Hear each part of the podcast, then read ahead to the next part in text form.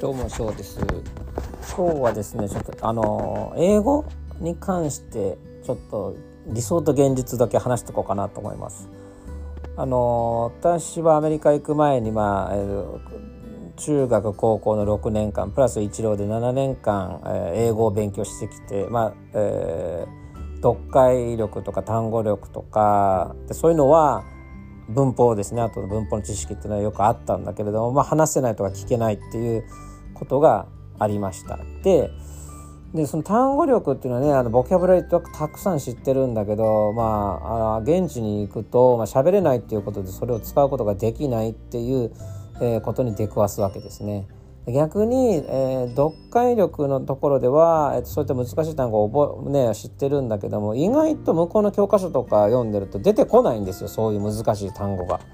要はその簡単な単語で成り立ってるっていうのがあってでただですね、えーと、英語の力っていうのはまあこれ英語の力で関係なくて言い換えるとですね母国語あと外国語の、えー、力っていうのはえーと、母国語の力があればあるほど威力を発揮するっていうことなんですよ。これは実を言うと私はあの4年間向こうで小学生を教えたんですけどはみんな日本人の駐在の子を教えてたんですよね。でまあ半分は向こうで生まれたアメリカ人の子を教えてているんですけどもあのー、結局ですね、まあ、駐在のね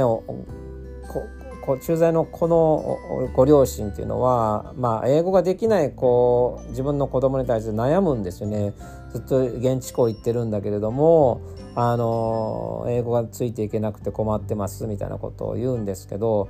まずですね外国語外国に行ったら現地語のことは心配しなくていいっていうのが結論です。なぜかというと現地の学校に行っているだけで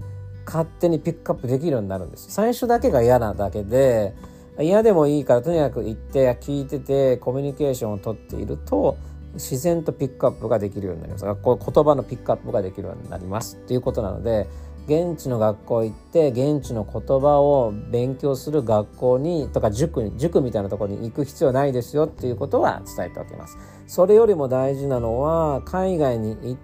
た後に母国語でのコミュニケーションを忘れないこと。えー、自分の子供がその言った現地語を話せないからできないながらも親が、えー、片言の、えー、現地の言葉を喋って家でも喋ってっていう行為が一番言語の発達には、えー、を遅らせるのでとにかく家では自分の一番強い言語日本人だったら日本語で喋ってかばわないです。それはもう教員をやってきて実際に子供を見てきて、えー、っての経験ですよね。えー、だからそれはね、あのー、自信を持っておすすめします。それとねあと英語を聞くだけだと英語って話せるようにならないんですよね。もしそう英語を聞いてるだけで英語話せるんだったら日本人ってずっと字幕の映画見てますよね。だからめちゃめちゃ話せているはずなんですよね。でも話せないのはなぜかというと一方通行だからなんですよ。で言語っていうのは絶対にキャッチボールしないと上達しないっていうか、まあ、話せるようにならないです。だから英会話教室に行った方が話せるようになるし英会話教室でもえっと、自分がその会話に参加しない場合は上達しないです。うん、だからえー、っと英会話教室に行って集団のクラスでずっとその1時間聞いてるだけだったらで会話を一回もしないで帰るんだったら多分ずっと上達しないです。だから1対1の英会話が一番いいです。なぜかというと話さなきゃいけないっていう状況に追い込まれて話すから。でそれが一番言語を上達させるし耳も、えーまあ、耳も慣れます。あと,、えー、っと同じ人の発音をずっと聞くことでその人の話だけを聞けるようになるっていうのがあります。例えば10人の人を、えー、とそれぞれ、えー、毎日、えー、全然違うタイミングで聞いてあるいはですけど100日やって100人とも全然えー、全然違う人と話すのと100日間同じ人と話すのだと100日間同じ人と会話をする、え方の方が早く上達します。早く上達するというか相手の言ってることが理解できるようになります。それは耳も慣れるんですよね。で耳が慣れてこの人のイントネーションとか発音の仕方っていうのは脳がくっつけてくれるんですよ。うん、だから、えー、早くなれるってことができるんでね。であとじゃあ聞き取りだけをとにかくあ早く、ね、学びたいって人はね、えっと、ディズニーのアニメの英語バージョンを聞いてもらうといいですね。えーとね、ディズニーの英語は綺麗な言葉を使っててはっきりと発音してるんであれは非常にいいですね。で子供向けに作られているので子供で子供が話すべき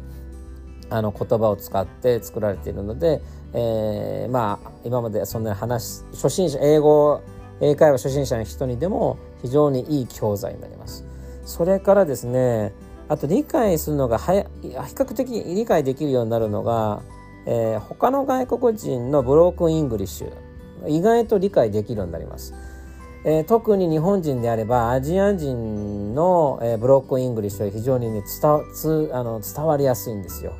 うん、あのー、例えばヨーロッパなまりの英語だと聞き取りにくいんだけどなぜかアジアの、えー、例えば韓国人とか中国人とか喋るですかね、まあ、そういう人たちがしゃべる英語とかの方がまだねあの理解ができるんですよね。多分自分が話す、えー、単語に近いんじゃないかなっていうのがあるのとその話し方も、まあ、ブロークンの仕方も似てるからなのかなと思うんですよね。だから脳にその音があるんですよねきっとねだから多分理解できるんじゃないかなということですね。えー、だから私は生粋の native English を話すえー、そっちの方が理解がなかなかできなかったですね最初ね、うん、早く喋る人もいるいればはっきりとね喋る人もゆっくり喋る人もいるし、ま、ちまちなんですけどあのー、メキシコ人とかね、えー、言ってる方のことの方が意外と意味は伝わる。もちろんすごくブロークンだから正しくないんだけれどもあの、うん、それは通じやすいかなと思いましてね。だからまあ通じるという意味ではあのそっちの方があの伝わるかな。とにかくアメリカに行って英語が分かんないことであまり気を揉まないこと。分からなくて当然で何、えー、て言うのかな。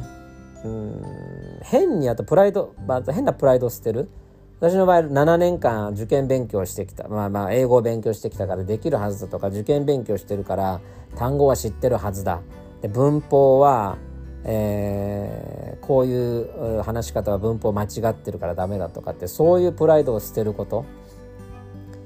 英語は日本日本では英語はそれ強化かもしれないんですけどアメリカに行ったら単なるコミュニケーションツールなんで相手に自分の意図を伝えることっていうのがとにかくそれが最優先事項。